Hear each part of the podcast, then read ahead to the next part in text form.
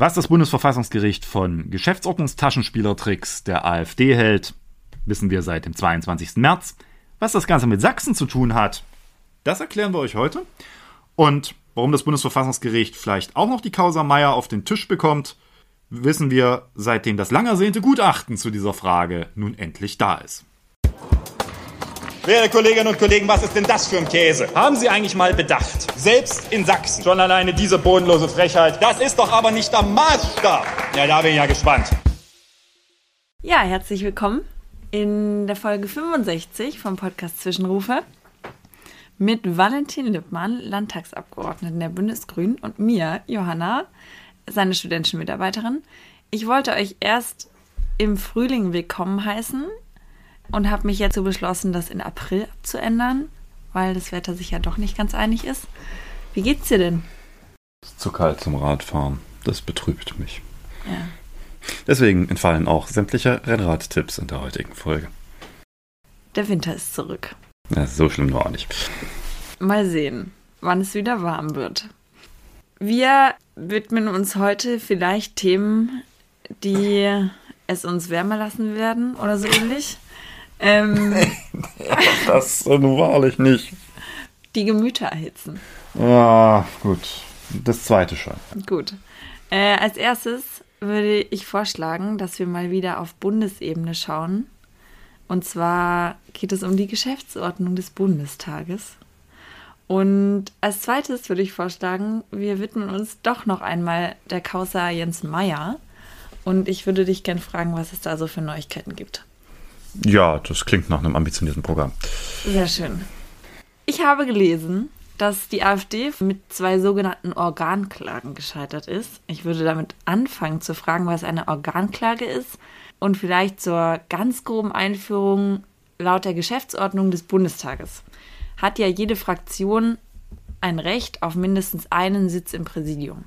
Wenn man jetzt nachschaut, wie das Präsidium des Bundestages besetzt ist, sieht man da seit 2017, dass die AfD keinen Sitz hat. Woran liegt das denn? Ja, daran, dass sie einfach nicht gewählt wurden. Mhm. Genau, und darum geht es jetzt auch in quasi zwei Fällen, die oder zwei, also die Entscheidung, die das Bundesverfassungsgericht am 22. März getroffen hat. Im einen geht es um die Frage, ist es eine Verletzung der Chancengleichheit der Fraktionen und damit auch der Rechte der AfD, wenn der Deutsche Bundestag einfach indem er seit 2017 nie die Mehrheit hergestellt hat für einen AfD-Vizepräsidenten, das Vorschlagsrecht der AfD für einen solchen Bundestagsvizepräsidentenplatz einfach leer laufen lässt. Und das andere trifft die Frage, wer ist eigentlich vorschlagsberechtigt für äh, die Wahlvorschläge für den Vizepräsidenten des Deutschen Bundestages. Das sind zwei Verfahren, die miteinander zu tun haben, die aber in sich erstmal unterschiedlich herangehen. Im, im AfD-Fall geht es wirklich ganz klar um die Frage, wie hat der Deutsche Bundestag, und das trifft ja nicht nur den Deutschen Bundestag, sondern auch viele Landtage, eigentlich damit umzugehen, wenn einer Fraktion ein Vorschlagsrecht zusteht, dieses Vorschlagsrecht aber durch Wahl ausgeübt, quasi ins Werk gesetzt werden muss, erstmal noch. Also man unterscheidet zwischen Vorschlagsrecht für einen Posten, das kann man der AfD nicht nehmen, das steht ja nach der Geschäftsordnung zu, und der quasi, dass aus diesem Vorschlagsrecht Wirklichkeit wird, da braucht es zwischendurch die Mehrheit der Mitglieder des Deutschen Bundestages, die die Person wählen. Und das ist bisher nie zustande gekommen. Okay, mm. also um ins Präsidium zu kommen, genau. kann jede Fraktion erstmal was vorschlagen. Genau, da gibt es quasi eine Verteilung, äh, wie die Vizepräsidenten verteilt werden und die AfD, der AfD stünde mathematisch einer zu. Okay, und diese Vorgeschlagenen müssen dann gewählt werden vom genau. Bundestag. Vom Bundestag. Und bisher hat kein einziger AfD-Vertreter in zig Anläufen eine Mehrheit erhalten, weswegen dieser Platz im quasi Präsidium des Deutschen Bundestages, also unter den stellvertretenden Präsidenten, also den Vizepräsidenten, seit Jahr leer ist. Okay, und da gibt es aber auch verschiedene Wahlgänge und in den ersten zwei braucht man eine absolute Mehrheit? Genau, also, eine, also so klassische Ausformung des Parlamentsrechts. Den ersten beiden Wahlgängen braucht man halt die absolute Mehrheit. Und dann auch wie beispielsweise bei diejenigen, die das irgendwann mal sei es im Studium oder im Gemeinschaftskundeunterricht, das ist wie auch beim Bundeskanzler, ja, erst äh, im, im, dritten Wahlgang ist, redet man dann über die Frage der Mehrheit der Stimmen, also der relativen Mehrheit. Und das ist auch beim Bundestagspräsidenten und bei dem, seinen Vizepräsidenten so. Und die AfD hat in ihrer Organklage darauf quasi abgezielt, dass es geregelte Verfahren gibt, wie quasi ihr Vorschlagsrecht ins Werk gesetzt werden kann. Da geht es quasi um letztendlich äh, versuchen sie zwar einerseits nochmal, damit sind sie schon mal auch äh, gescheitert, die Nummer, wir haben aber Anspruch und der Deutsche Bundestag soll gefälligst dafür sorgen, dass ein AfDler Vizepräsident wird. Zum anderen sagen sie aber auch, äh, naja, wenn man aber auf die Wahl selbst, also auf ein Besetzungsrecht nicht quasi klagen kann an der Stelle, dann versuchen wir es doch mit was anderem und da ist so die äh, Figur bemüht worden, dass es an verfahrensmäßigen Vorkehrungen fehle in der Geschäftsordnung des Deutschen Bundestages aus einem Vorschlag eine erfolgreiche Wahl zu generieren, wenn es sich bei der vorschlagenden Fraktion nun um eine handelt, die eben nicht die Mehrheit der Sitze des Deutschen Bundestages auf sich vereint, was in der Regel so ist, weil sonst würde es ja eine mit absoluter Mehrheit geben, aber die eben fortlaufend nicht gewählt wird. Und äh, die zweite Konstellation, die hat äh, so ein bisschen was von Taschenspielertrick, der da versucht werden sollte. Und zwar steht nach der Geschäftsordnung des Deutschen Bundestages die Möglichkeit, einen Vorschlag für einen Vizepräsidenten zu unterbreiten, nur den Fraktionen zu. Jetzt hat vom Bundesverfassungsgericht ein Einzelabgeordneter geklagt, dass äh, dies eine unzulässige Einschränkung seiner Mitwirkungsbefugnisse als Abgeordneter sei und damit also ein Verfassungsverstoß. Fragt man sich, hä, was will der Mann? Wieso wollte der jetzt, also ein AfD-Abgeordneter, wieso wollte der denn jetzt auch noch einen Wahlvorschlag einreichen? Die AfD hat doch schon einen eingereicht. Ja, der ist äh, bei der Geschäftsordnung mit Trick 17 des Weges gekommen und hat sich gedacht, jetzt ähm, sind wir mal ganz intelligent. Denn die Geschäftsordnung des Deutschen Bundestages ist so auszulegen, dass in einem etwaigen dritten Wahlgang diejenigen Personen gewählt sind oder diejenige Person gewählt ist, korrekterweise, die die meisten Stimmen erhalten hat, also eine relative Mehrheit. Wenn nur eine Person antritt, dann ist das durchaus so auszulegen, dass, ne, dass dann auch Nein-Stimmen und ähnliches mit berücksichtigt werden müssen. Also sie mehr Ja als Nein-Stimmen haben muss. Aber wenn eine zweite Person antritt, reicht es unabhängig der Frage, wie viele Nein und Enthaltungen es gibt, dass die Person mehr Stimmen als die andere Person hat. Der Trick lautete also, durch einen Einzelabgeordneten einen zweiten AfD-Wahlvorschlag, sogar einen dritten noch ins Rennen zu bringen und anschließend dann dafür zu sorgen, dass im dritten Wahlgang äh, die AfD-Stimmen quasi ausreichen. Also er vers versuchte quasi durch diesen Trick 17 wirklich das Ganze zu einem Besetzungsverfahren umzumodeln und stützte sich dabei auf die Argumentation, dass es ja diese Reduzierung des Wahlvorschlags auf eine Fraktion seine Mitwirkungsrechte als Abgeordneter und erstmal sind alle Abgeordneten gleich, äh, auch nach der Geschäftsordnung vor der Verfassung, dass es sie äh, unzulässig beschränke. Und in beiden Fällen wurde da bei das gefasste Organklage. Das Organklage ist ähm, ein, ja, ein Terminus, also ein Klageverfahren, in dem ich quasi äh, die Verletzung meiner Rechte als Organ geltend mache, beziehungsweise als Teil eines Organs. Organ ist in dem Fall der, Deutschen Bundes, der Deutsche Bundestag, aber eben auch die Mitglieder. Also ein bisschen kompliziert. Klassische Organ, also es gibt ganz viele klassische Organklagekonstellationen. Der Abgeordnete, der die Staatsregierung verklagt, weil die seine kleinen Anfragen unzureichend beantwortet. Das ist so eine klassische Organklage. Oder eben auch, wenn es äh, Streitigkeiten zwischen Teilorganen und äh, dem Organ selbst gibt. Also in, in dieser Konstellation ein Abgeordneter klagt auf die Verletzung seiner Rechte durch eben die Mehrheit des Deutschen Bundestages.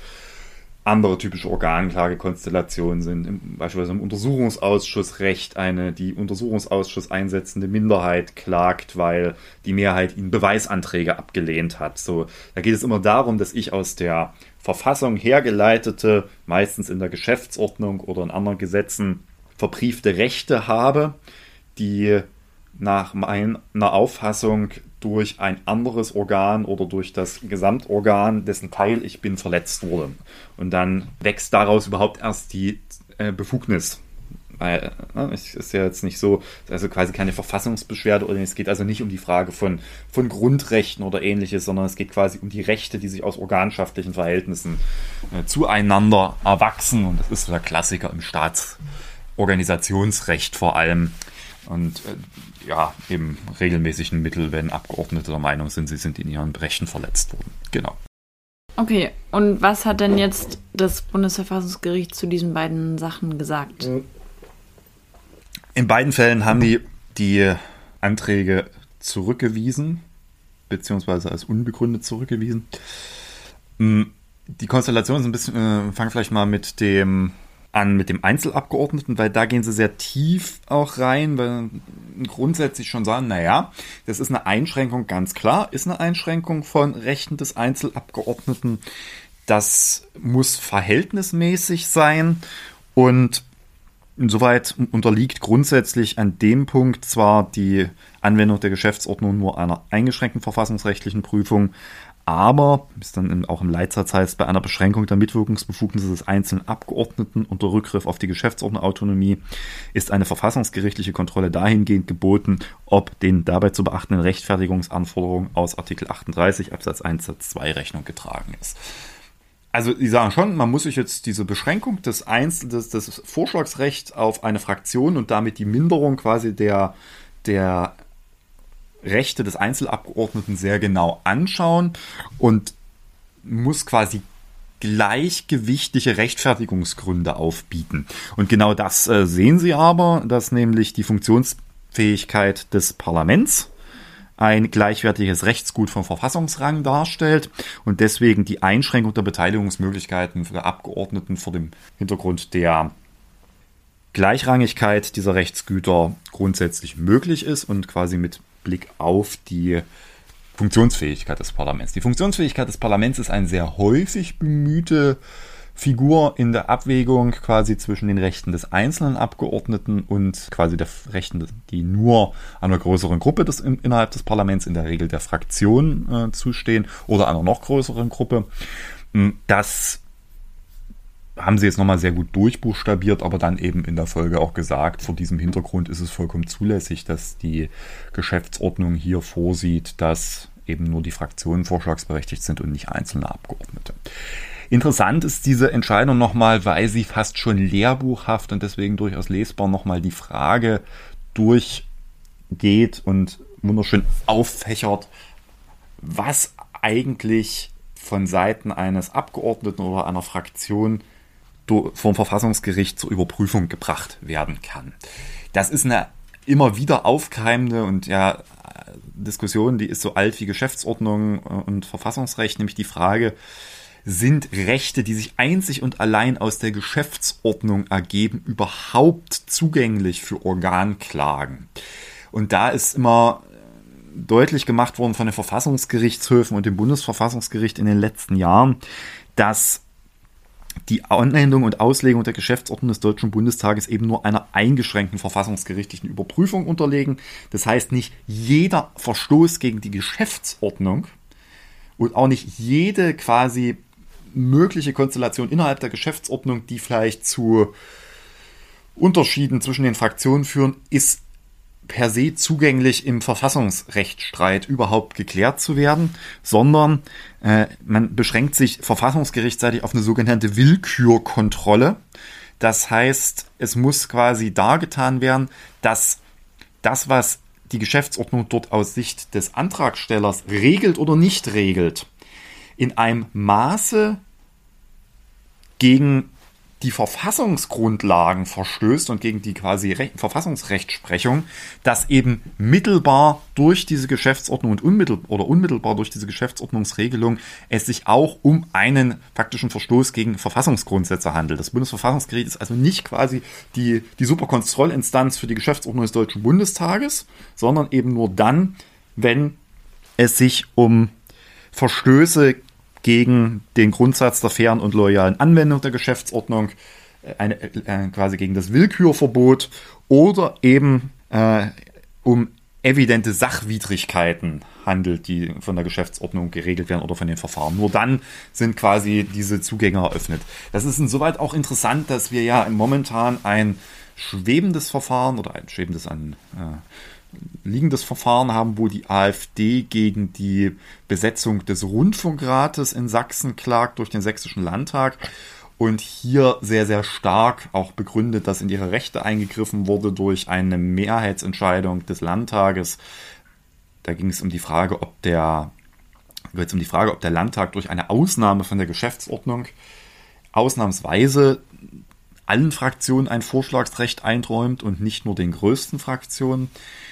Da sagt die AfD, das ist eine Verletzung ihrer Rechte. Und das ist auch so, dass man, wenn man sich das jetzt genau anguckt, das erstmal für aus deren Sicht plausibel scheint, aus unserem nicht, aber natürlich genau in diesen Bereich reingeht, dass eigentlich es hier nur um quasi den Versuch der Überprüfung von einfachem Geschäftsordnungsrecht geht, weil an, quasi am Maßstab des, des Willkürverbots der äh, fairen und loyalen Anwendung der Geschäftsordnung hier keine Zweifel daran bestehen, dass der Landtag mit zwei Drittel Mehrheitsausnahme entscheiden konnte, auch anderen Fraktionen ein Vorschlagsrecht einzuräumen. Aber da ist diese Entscheidung recht spannend, auch wenn der einzelne Fall jetzt äh, relativ unbedeutend ist und dieser Taschenspielertrick mal einfach weggeräumt wurde. Ja, das äh, ist die eine Entscheidung. Die andere ist aus einem etwas kurioseren Grund spannend. Und zwar aus welchem? Weil sie einen Bezug zum Freistaat Sachsen hat. Jetzt fragt man sich, welchen? Welchen und was zum Hölle hat das Bundesverfassungsgericht damit zu tun? Dazu muss man kurz in die Geschäftsordnung des Sächsischen Landtages schauen und sich mal kurz überlegen. Und zwar versucht die AfD ja mittelbar, hatte ich ja vorhin schon gesagt, gar nicht so stark diese Nummer, ihr müsst den wählen, sondern sie versucht, dieses Instrument der prozeduralen Vorkehrungen jetzt plötzlich ins Wort zu heben, die da so zu schaffen sind.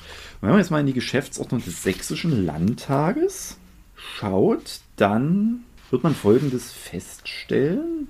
Da gibt es nämlich eine interessante Regelung, die die AfD quasi versucht, in die Geschäftsordnung des Deutschen Bundestages mittels Entscheidung des Bundesverfassungsgerichts reinzuputschen, würde ich jetzt fast schon sagen. Da heißt es nämlich, findet ein Wahlvorschlag für eine Position, die gemäß 15 Absatz 2 einer Fraktion zusteht, nicht die erforderliche Mehrheit, so kann er einmal wiederholt werden.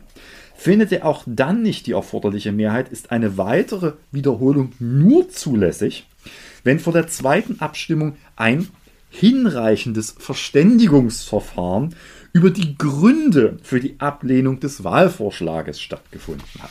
Das ist genau diese verfahrensprozedurale Regelung, diese Verfahrensvorkehrungen, die die AfD hier begehrt und offenbar müssen sie das auch in ihrem Antragsschriften entsprechend dargelegt haben, dass es ja dazu eine Rechtsprechung des sächsischen Verfassungsgerichtshofs gibt, auf der wiederum im Kern die Regelung beispielsweise in der sächsischen Geschäftsordnung, also in der Geschäftsordnung des sächsischen Landtages basiert.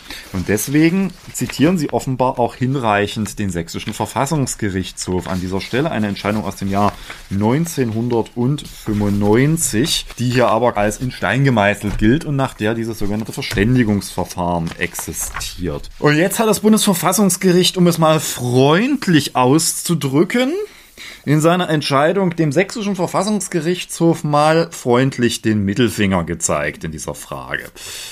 Also wenn man so in der Lektüre von Verfassungsgerichtsentscheidungen merkt man ja schon so manchmal, wo auch mitunter etwas pointierter dann auch die Verdichtung des verfassungsrechtlichen Arguments wird und da eine schöne Stelle. Sie setzen sich also mit umfassend mit der Frage, was sind eigentlich diese verfahrensmäßigen Vorkehrungen, was soll das eigentlich sein, auseinander und gibt es darauf einen Anspruch? Und da gibt es dann, wird das jetzt mal schön ausbuchstabiert, das freie Mandat der Abgeordneten manifestiert sich daher auch durch ihre befreie Beteiligung an Wahlen.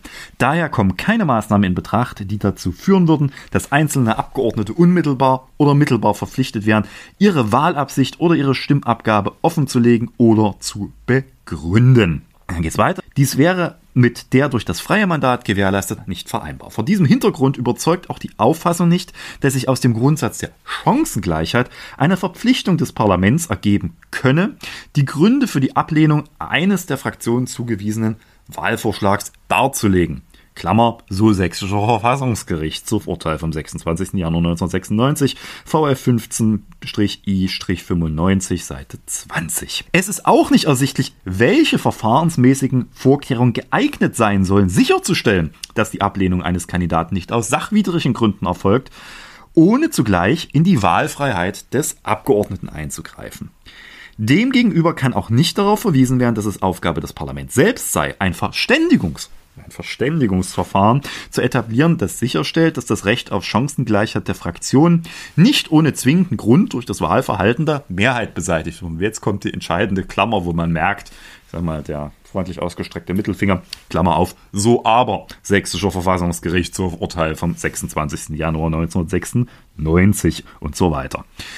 Mit einer freien Wahl im Sinne des Artikel 40 Absatz 1 Satz 1 Grundgesetz wäre es unvereinbar, wenn eine Fraktion das Recht auf ein bestimmtes Wahlergebnis hätte, könnte eine Fraktion mittels der von der Antragstellerin begehrten prozeduralen Vorkehrung oder gar durch ein Besetzungsrecht einen Vizepräsidenten oder eine Vizepräsidentin durchsetzen, wäre der Sinn, die Wahl ihres Sinn entleert. So, das ist mal äh, sehr hart ausgedrückt. Was ist so ein Verständigungsverfahren? Was soll das?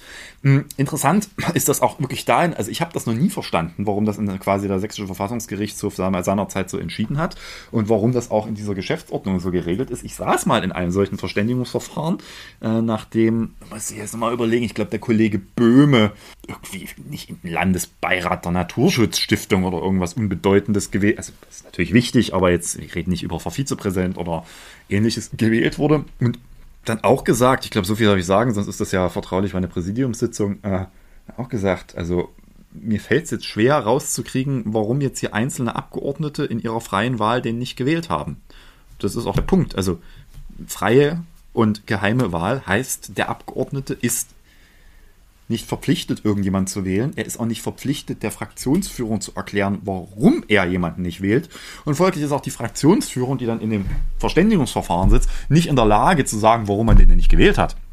So, und das ist so der Punkt, wo jetzt das Verfassungsgerichtshof in Sachsen das äh, mal freundlich vom Bundesverfassungsgericht anheimgestellt bekommt, äh, zu überlegen, ob man in einer ähnlichen Entscheidung nochmal so argumentieren würde. Und natürlich der Geschäftsordnungsgeber des Sächsischen Landtages mal die sich die Frage stellen sollte, ob dieses Verständigungsverfahren, dass man natürlich, die haben es nicht entschieden, dass man das nicht machen kann, ja, die haben nur entschieden, es besteht da kein Anspruch drauf, aber warum soll ich das in der Geschäftsordnung regeln, was äh, jetzt verfassungsgerichtlich zu einem Dödelverfahren erklärt wurde, weil äh, vollkommen äh, zweckfrei und in der Tat hat auch nie dazu geführt, dass danach, nach dem Verständigungsverfahren, plötzlich die Leute gewählt wurden oder die gesagt haben, oh, da habt ihr uns jetzt aber überzeugt, dass unser Kandidat da nicht wählbar ist. Na, dann nehmen wir. Na gut, jemand anderes hat man schon genommen, äh, aber ja, nicht wegen des Verständigungsverfahrens, sondern weil die einfach keine Mehrheit gekriegt haben. Genau, und am Ende bleibt äh, der Satz, den, glaube ich, mal ein ein FDPler seinerzeit gesagt hatte zum Thema, warum wähle ich einen Vizepräsidenten der AfD nicht? Haben wir übrigens auch nicht gewählt hier in Sachsen als Grüne dass keine Geschäftsordnung der Welt in der Lage ist, das freie Mandat des Abgeordneten und die freie und geheime Wahl des Abgeordneten in irgendeiner Weise einzuhegen und ihm aufzutragen, einen AfDler zu wählen. Und genauso wird das wahrscheinlich auch in Zukunft bleiben. Deswegen wird die AfD diesen Vizesitz nicht kriegen. Und ja, ich sag mal so, auch in Sachsen muss man sich die Frage stellen, was bei der nächsten Wahl für Ergebnisse rauskommen und wie man dann mit möglichen Wahlverhalten umgeht. Ich werde auch in Zukunft keinen AfD-Vizepräsidenten wählen, kommen was wolle. Genau, in Sachsen hat ja aber die AfD einen Vizepräsidenten. In Sachsen hat die AfD einen Vizepräsidenten, das ist ihnen allerdings erst in nicht, also es ist ihnen nicht im ersten Wahlgang gelungen, eben weil auch da quasi es ausreichend, nicht ausreichend Stimmen gab. Okay. Das heißt, es hat aber insofern schon Konsequenzen für Sachsen, weil eventuell die Geschäftsordnung ja, die Geschäftsordnung ändert man nicht einfach mal so. Die brauchen eine Zweidrittelmehrheit okay. und das ist immer. Ah, Geschäftsordnung fest man in der laufenden Legislatur nicht an, ist immer so ein Grundsatz hier. Aber sicherlich mit der dann achte sächsische Landtag, wenn es eine neue Geschäftsordnung gibt, sollte sich mal der Frage stellen, ob wir in der Geschäftsordnung eine Regelung beinhaltend haben sollten, die nun evident durch das Bundesverfassungsgericht als, ich frage es jetzt mal, was soll das, erklärt wurde. Hm. Und wer, nur kurz zum Verfahren, Geschäftsordnung ändert man wie? Äh, Geschäftsordnung ändern im laufenden Verfahren, also ist ein bisschen komplizierter, dann bräuchte es eine Zweidrittelmehrheit und vorher auch ein relativ hohes äh, Initialquorum für eine Geschäftsordnungsänderung. Anfang der Legislatur reicht die einfache Mehrheit der äh, Mitglieder des Landtages, äh, wenn sie äh, quasi die Geschäftsordnung ist keine stehende Geschäftsordnung, sondern die wird für die Legislatur immer neu beschlossen. Und dann würde man einfach mit einer neuen Geschäftsordnung dann in der kommenden Legislaturperiode das wahrscheinlich ändern. Also weiß ich nicht, vielleicht finden auch alle dieses Verständigungsverfahren so so, so toll, dass man sich da irgendwie betreten im Präsidium anschweigt, aber ich bin Freund, der nichts zu regeln, was man nicht braucht. Kann natürlich sagen, dass unser sächsischer Verfassungsgericht an dieser Stelle noch viel weiser war, schon 1996 als heute das Bundesverfassungsgericht, aber mich überzeugen, ehrlich gesagt, nachdem ich auch nochmal diese Entscheidung von 1996 mir durchgelesen habe, mich überzeugt eigentlich das Bundesverfassungsgericht doch weit mehr an dieser Frage. Gut. Zu wissen. Dann zum zweiten Thema. Es gibt Neues. Neuigkeiten aus Meierland. Zu Jens Meyer. Was denn? Ja, jetzt, eigentlich gibt es seit dem letzten Podcast zwei interessante Entwicklungen. Zum einen hatten wir ja beim letzten Mal darüber gesprochen, dass wir noch auf eine Entscheidung warten, nämlich die des äh, Richterdienstgerichts genau. im Eilverfahren Herrn Meyer in den Ruhestand versetzen zu lassen. Und in der Tat, man entschied sich von Seiten des Richterdienstgerichtes sehr klar, dass Herr Meyer äh, im All, quasi im Eilverfahren einstweilen seiner Amtsgeschäfte enthoben wird und äh, bis auf weiteres nicht mehr als Richter tätig sein kann. Bis noch nicht die Entscheidung, dass er in den Ruhestand geht, sondern erstmal nur nicht den Richterdienst ausführt. Ja, das ist quasi das Eilverfahren zur Ruhestandsversetzung. Also ist erstmal einstweilen quasi das äh, Verbot der Führung der Dienstgeschäfte ausgesprochen worden. Bis zum Hauptsacheverfahren muss das jetzt quasi, wo das dann entschieden wird, wird es um die eigentliche Ruhestandsversetzung gehen. Genau, das ist äh, da äh, entsprechend gewesen und das ist vielleicht noch ein interessanter Aspekt. Diese Entscheidung ist von Seiten des Gerichts als unanfechtbar gestellt worden. Das heißt, es gibt dort auch kein Rechtsmittel gegen. Man kann jetzt gegen die äh, Entscheidung, dass das unanfechtbar ist, vorgehen, aber nicht, äh, dann ne, würde sich das wieder von hinten aufdröseln. Natürlich gibt es bei sowas auch immer die Möglichkeit, äh, den verfassungsgerichtlichen Rechtsschutz einzuholen, möglicherweise. Das muss man aber schon sehr gut begründen. Hm. Aber ja, also erstmal ist der jetzt raus. Bis, okay. zum, bis zur Entscheidung in der Hauptsache. Und ich glaube, bei so einem Verfahren dürfte man in der Hauptsache, also da ist andersrum, da sind solche Eilverfahren weitgehend schon Vorwegnahmen eigentlich der Hauptsache Entscheidung, gehe ich mal. Also ich rechne da nicht damit, dass die dann, wenn die jetzt schon klar sagen, der wird quasi seines Amtes enthoben, vorläufig, oder sein, die Führung der Dienstgeschäfte verboten, dass man dann im Hauptsacheverfahren auch, ja, pff, gucken wir mal, spielt, weil da ist ja die Abwägung quasi schon drin, dass man den Schaden durch die weitere Tätigkeit des Richters gegen seine äh, richterliche Unabhängigkeit abwägen muss und genau das wäre ja jetzt auch im Hauptsacheverfahren eine der wesentlichen tragenden Säulen. Okay, und die zweite Neuigkeit?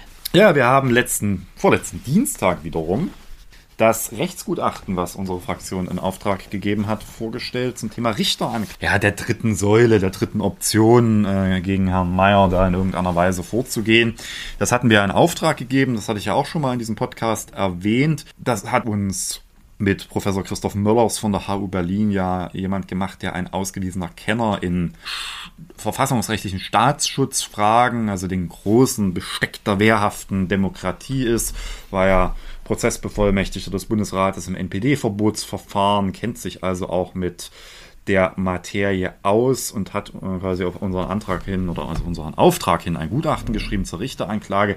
Wir hatten ja hier auch schon immer mal wieder ventiliert, was sind die großen Schwierigkeiten in dieser Richteranklage, wo wir auch vollkommen mangels Rechtsprechung eigentlich blind sind. Ja, da uns ist ein Gutachten abgeliefert, was zum Schluss kommt eigentlich, dass die Richteranklage im Fall Meyer ein nicht nur mögliches, sondern ziemlich eigentlich auf der Hand liegendes Instrument sein dürfte. Ja, ganz klar, die Richteranklage ist ein zwar verfassungsrechtlich nie genutztes Instrument, aber im konkreten Fall sicherlich anwendbar, auch was die entsprechenden Voraussetzungen angeht, sagt er ganz klar, natürlich, wir haben es bei Meyer mit einem evidenten Verfassungsfeind zu tun. Es lassen sich eine Vielzahl von ja, verfassungswidrigen Bestrebungen von Jens Meyer auch nachweisen, sei es ne, seine bekannten Äußerungen, aber eben auch seine herausragende Position als Obmann des Flügels in der AfD, was wiederum selbst eben eine verfassungswidrige Organisationsstruktur der AfD war. Das hatten wir beim letzten Mal ausgeführt, ob sie das noch ist. Äh, das äh, kann man jetzt drüber streiten. Zumindest wird es ja Nachfolgestrukturen möglicherweise geben, in denen Herr Mayer vielleicht auch eine gewisse Relevanz hat. Er ist beispielsweise, und das ist auch erstmal nochmal im Zusammenhang mit dem Zusammentragen des Materials für dieses Gutachten aufgefallen, er ist noch im kurz vor der Bundestagswahl bei Pegida aufgetreten, hat dort offensiv um Unterstützung geworben, hat sich auch bekannt als einer quasi von ihnen. Pegida ist seit Mai 2021 als sogenannte erwiesene extremistische Bestrebung eingestuft. Also er hat sich dort quasi als, zwar noch Abgeordneter, aber ja, quasi nun Richter quasi vor einer, vor eine für verfassungswidrig erkannte Organisation und deren Demo hingestellt, sich zu denen bekannt. Also auch das sind natürlich Anknüpfungspunkte. Also das ist quasi der Punkt, wo man sagt, okay, das, also materiell sind die Voraussetzungen gegeben, zumal Möllers nochmal sehr gut darlegt, was eigentlich gerade nach der NPD-Verbotsverfahrensentscheidung eigentlich die Maßstäbe in solchen Verfahren sind. Erinnern sich vielleicht noch einige, das Bundesverfassungsgericht hatte grundsätzlich ja zuerkannt, dass die verfassungswidrige Organisation darstellt. Hm, aufgrund ihrer, ihres Weltbildes, aufgrund ihrer Bestrebungen, hatte ja aber anschließend die das Verbot vor allem aus den Gründen der Verhältnismäßigkeit verneint. Also zu sagen, die sind so unbedeutend und uneinflussreich. Das haben wir auch, glaube ich, hinreichend hier in dem Podcast schon mal auch an anderer Stelle erläutert. In den letzten 64 Folgen war bestimmt mal irgendwas dabei. Hm, jetzt ist es so, dass eben genau vor diesem Hintergrund auch äh, materiell das ganz gut dargestellt ist. Wir haben ja immer, immer über so zwei, drei Fragen, was was da für Probleme existieren könnten, geredet. Das eine war immer die Frage, wie gehen wir mit seinen Äußerungen in seiner Zeit als Abgeordneter um? Also gibt es da diese Sperrwirkung, über die ja jetzt auch viel diskutiert wurde im Zusammenhang mit verschiedenen Äußerungen verschiedener andere Juristinnen und Juristen, was die Disziplinarverfahren angeht. Und da kommt das Gutachten relativ klar zum Schluss. In der Richteranklage geht es nicht um disziplinarische Verfehlung des Richters, sondern es geht um seine quasi genuine Stellung zum Kern der Verfassung. Und die sei vollkommen unabhängig von der Frage, ob der zu dem Zeitpunkt Bundestagsabgeordneter war oder nicht, sondern es geht um die Frage, ist der quasi so schlimmer Verfassungsfeind, dass er aus dem Richteramt beseitigt werden muss. Im Worst Case, weil das ist ja das, was du kannst du andere Sachen beantragen, aber quasi das, worauf du äh, antragen kannst. Und das geht das Gutachten relativ klar und auch überzeugend. Auch nochmal mit der, auch wieder der NPD-Verbotsentscheidung des Bundesverfassungsgerichts, wo die auch nochmal so Themen wie Indemnitätsfragen des Abgeordneten für solche Verfahren für weitgehend äh, irrelevant außen vor gelassen haben und gesagt, natürlich kann man Äußerungen aus, auch wenn es Abgeordnete aus der Mandatszeit beispielsweise im Parteiverbotsverfahren verwerten und hier eben auch seine Äußerung eben, es gibt keine Sperrwirkung in dem Sinne. Bei der Richteranklage. Für das Disziplinarrecht, da geht es um was anderes, da geht es eben genau um die Frage der, ne, der disziplinarischen Verfehlung, also der Verstoß gegen die Treuepflichten zur Verfassung. Da wird es trickier, aber hier ist es evident, gibt es nicht. Und das zweite war die Frage, wie sieht denn das, und das haben wir in diesem Podcast ja auch schon auseinandergenommen, wie sieht denn das mit der, was muss ich ihm eigentlich nachweisen, Frage aus? Also reicht es ihm nachzuweisen, dass er eben gegen den Kern unserer Verfassung, gegen die freiheitlich-demokratische Grundordnung steht und das auch durch Äußerungen und Handlungen belegt? Oder muss ich eben diesen Außenparteiverbotsverfahren ja auch bekannten äh, Passus der, der aggressiv-kämpferischen Haltung noch zusätzlich nachweisen. Also ja quasi das auch ins, versucht ins Werk zu setzen. Das war ja unsere große Sorge, dass wir diese Klippe eigentlich nicht so wirklich oder diese Hürde nicht wirklich überspringen können. Und da sagt das Gutachten nein, also diese Hürde muss man so nicht vertreten. Sagt natürlich, es gibt Teile der Literatur, die das so sehen, aber man muss ja die Sonderkonstellation, dass es sich um einen Richter handelt, hm, nochmal stärker berücksichtigen. Und zwar an zwei Stellen. Zum einen, dass die Analogie zum Parteiverbotsverfahren schon deswegen schwierig ist, weil ich bei einem Parteiverbotsverfahren natürlich in wesentlich mehr Rechte Dritter eingreife, nämlich in die Rechte der Parteimitglieder, Teil einer solchen Partei zu sein, aber auch in die Rechte der Wählerinnen und Wähler, eine solche Partei zu wählen. Das heißt, die Hürden dort nochmal eine andere sind, als wenn ich mich bloß gegen eine einzelne Person richte. Also ich auch hier nicht in Grund, eben bei der Richteranklage nicht in Grundrechte Dritter eingreife oder in Rechte Dritter, sondern eben einzig und allein in die Rechte der einzelnen Person, nämlich seine richterliche Unabhängigkeit. Und zum anderen steht da noch aus äh, der Überzeugung des Gutachters die Position auch entgegen, dass ja wiederum der Richter als rechtsprechendes Organ in Rechte Dritter eingreift.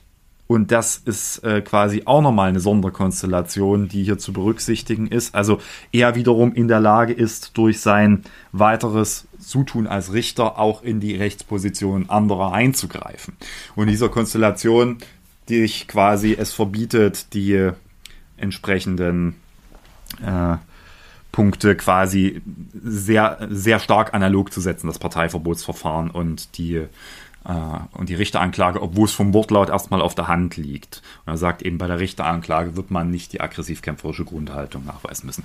Interessant ist noch ein letzter Punkt, zu dem er kommt. Er hat, naja, selbst wenn, müsste man noch mal sehr genau gucken. Und er, er kommt dann weil eine Entscheidung aus dem Jahr 2016 heraus, äh, die sich im Nachgang Tatsache noch mal vollkommen anders quasi einordnen lässt. Damals ging es darum, dass auf Antrag der NPD Meyer als Einzelrichter am Landgericht in der Pressekammer äh, im einstweiligen Rechtsschutz, glaube ich, dem Dresdner Politikwissenschaftler Stefan Keilitz die Feststellung verbot, die NPD plane, Zitat, rassistische Staatsverbrechen. Diese Feststellung hatte Keilitz in einem Beitrag der Wochenzeitung Die Zeit geäußert.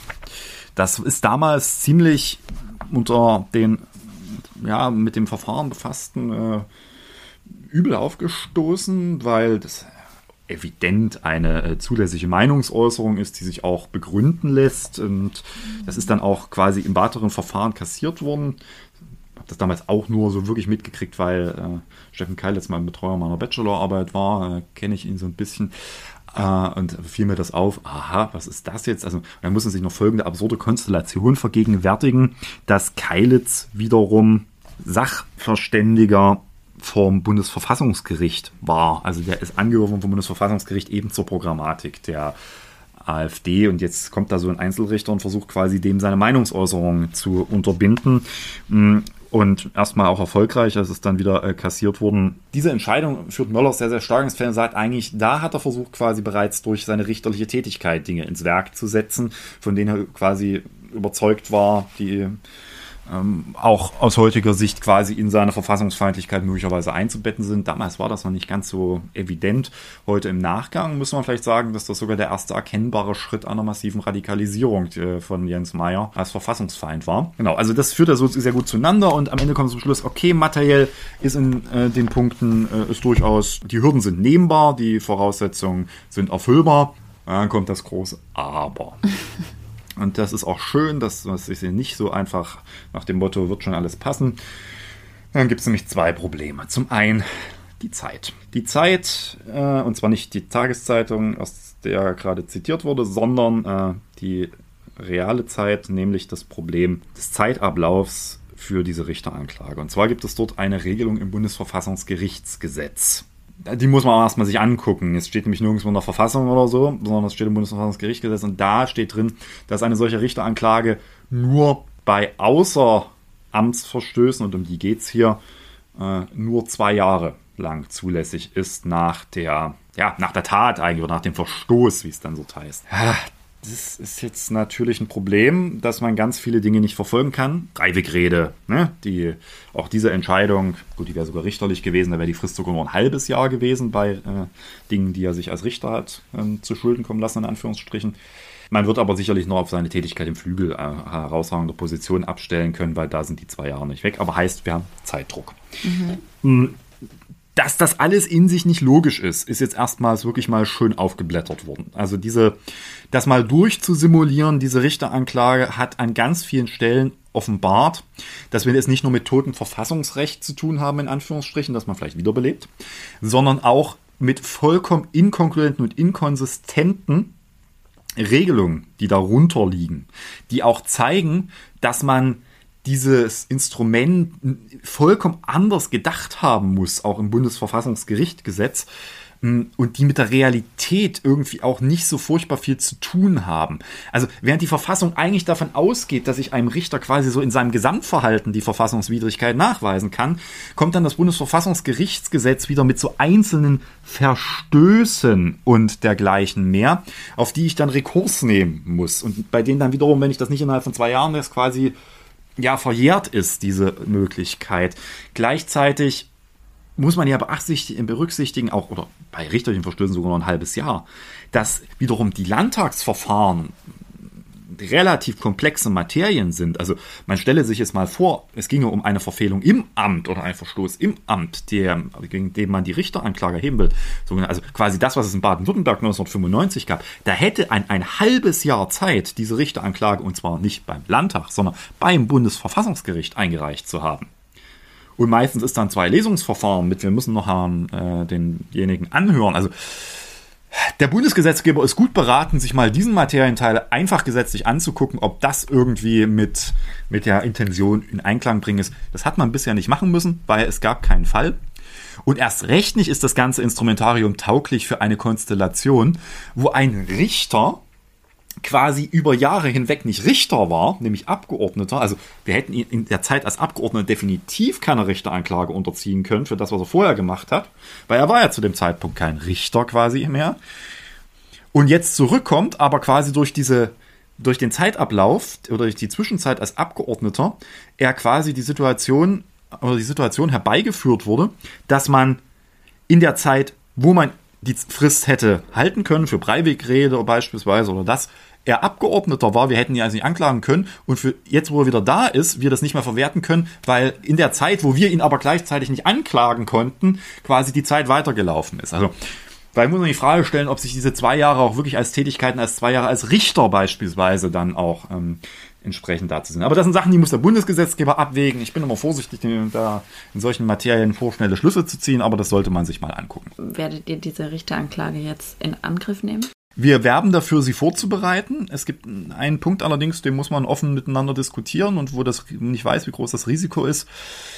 Grundsätzlich gilt, so eine Richteranklage hemmt Disziplinar oder unterbricht Disziplinarverfahren. Mhm. Jetzt ist aber dieses so in Ruhestandsversetzung eigentlich keine Disziplinarmaßnahme im engeren Sinne. Da sagt allerdings der Gutachter, naja, das könnte das Bundesverfassungsgericht allerdings vielleicht auch anders sehen. Und das muss man jetzt abwägen, hm, ob man da quasi in diesen Verfahren, die auch eben nicht zueinander passen, also diese drei großen Verfahren, äh, also Disziplinarverfahren, Ruhestandsversetzungsverfahren, Richteranklage, die einfach auch einfach gesetzlich nicht gut miteinander ausgestaltet sind, hm, sich teilweise widersprechen und zu absurden Konstellationen führen können, nämlich das quasi jetzt beispielsweise durch eine Ruhestandsversetzung, äh, wenn man dem folgt, dass das eine Disziplinarmaßnahme ist, muss man aber nicht, macht Möller, sagt möglicherweise in so einer etwas größeren Betrachtung und vor dem großen auch Überzeugung des Bundesverfassungsgerichts, dass es dann in einem solchen Fall alleine entscheiden will und nicht nur irgendwie in den Richterdienstgericht über eine Ruhestandsversetzung den reinpusht, dass das äh, dann vielleicht doch so zu sehen ist. In dieser Konstellation aber die ja eine Variante entsteht, wo man quasi auch eine Richteranklage auch unterbinden kann des Landtages, indem man ein Ruhestandsversetzungsverfahren einleitet. Also das ist alles in sich nicht wirklich gut aufgeräumt und das muss jetzt bewertet werden, weil was natürlich auch nicht Ziel der Sache sein kann, ist, dass man am Ende mit einer Richteranklage, die man dann einreicht, das erstmal wieder dazu führt, dass Herr Mayer sich freut, weil das Bundesverfassungsgericht sagt, naja, dann ist jetzt erstmal das, was das Richterdienstgericht gesagt hat, weg damit äh, und äh, dann müssen wir selbst entscheiden. Mhm. Aber auch wir wären in der Lage natürlich Deswegen sehe ich das ein bisschen entspannter, bei einem solchen Verfahren auch einen Antrag auf einstweilige Anordnung zu äh, entsprechend zu erheben, ihn quasi im Wege, mit im Wege der einstweiligen Anordnung außer Dienst zu stellen bis zur Entscheidung in der Hauptsache.